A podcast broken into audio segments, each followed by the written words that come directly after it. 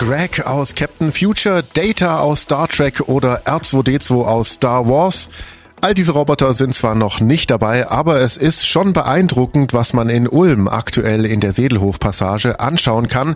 Drei Roboter fahren da selbstständig durch die Gegend, zwei reinigen den Boden, einer trägt Lasten. Nennen wir sie mal Cordula, Linda und Andy. Die Roboter weichen aus, wenn man im Weg steht und sie machen auch einen ganz putzigen Eindruck. Die Firma Atlatus Robotics aus Ulm hat Cordula, Linda und Andy gebaut. Sie sind Teil einer Studie des Ulmer Zentrums zur Erforschung der Mensch-Roboter-Interaktion im öffentlichen Raum, kurz ZenMRI.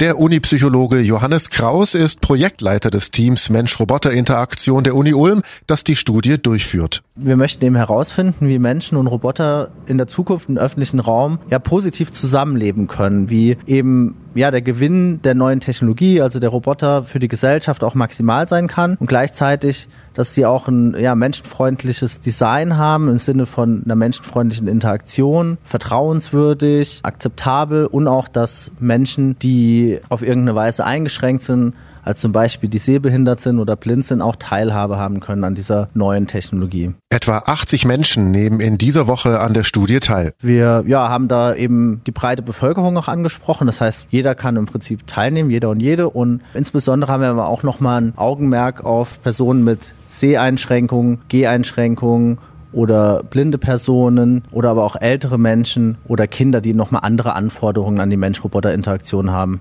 Für ein Date mit R2D2s Vorfahren kann man sich auch noch anmelden. Im Laufe dieser Woche kann man noch teilnehmen und kann sich online anmelden. Und es wird im Verlauf der nächsten drei Jahre auch noch weitere Studien geben. Das heißt, wenn man den Link anklickt, der beispielsweise auf den Flyern oder Plakaten, die in der Stadt ausliegen, auch per QR-Code aufgedruckt ist oder wie ich gesehen habe, auch auf der Donau 3 FM Webseite zu sehen ist, da kann man eben für diese Woche noch Termine machen oder sich auch registrieren, für in der Zukunft an Studien teilzunehmen. Wie reagieren denn die Menschen auf die Maschinen? Meine subjektive Wahrnehmung ist jetzt noch nicht irgendwie auf Grundlage von Auswertungen oder sowas.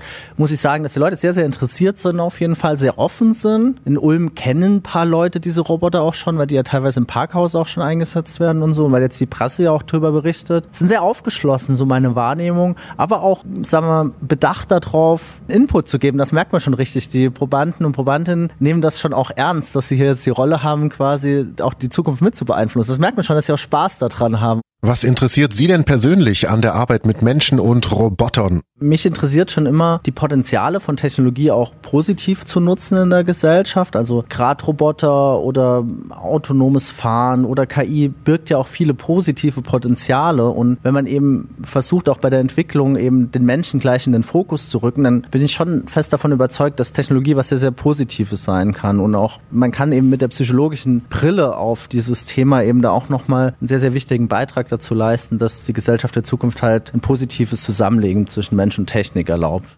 Neben einer Sympathie für Roboter gibt's ja auch die Angst vor dem Neuen. Was sagen Sie zum Beispiel den Menschen, die auch Angst haben, zum Beispiel, dass ihnen Roboter vielleicht den Arbeitsplatz wegnimmt? Im Falle von den Arbeitsplatzverlusten bin ich eigentlich der Meinung, dass Roboter Menschen auch von sehr belastenden oder ja stupiden Tätigkeiten entledigen können und somit halt auch dazu beitragen können, dass vielleicht Teile der Arbeit der Zukunft auch ein bisschen menschenfreundlicher gestaltet sind. Und zudem ist es auch so, wenn man jetzt mit den Einsetzern oder Einsetzerinnen hier spricht aus der Stadt Ulm, sagen die eigentlich, es ist sehr, sehr schwer, überhaupt Leute zu finden, die den Boden reinigen wollen. Im Endeffekt sind dann auch froh, dass die Roboter den Job übernehmen können. Also keine Panik. Kommt her, kommt in die Sedelhof-Unterführung. Im besten Fall meldet ihr euch vorher online an. Dann habt ihr auch einen festen Termin, könnt auf jeden Fall teilnehmen.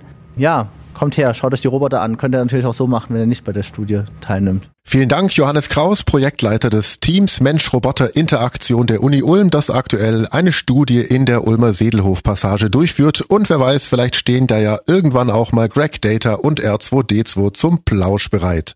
Ich bin Paolo Percoco. Vielen Dank fürs Zuhören. Bis zum nächsten Mal. Donau 3 FM. Einfach gut informiert.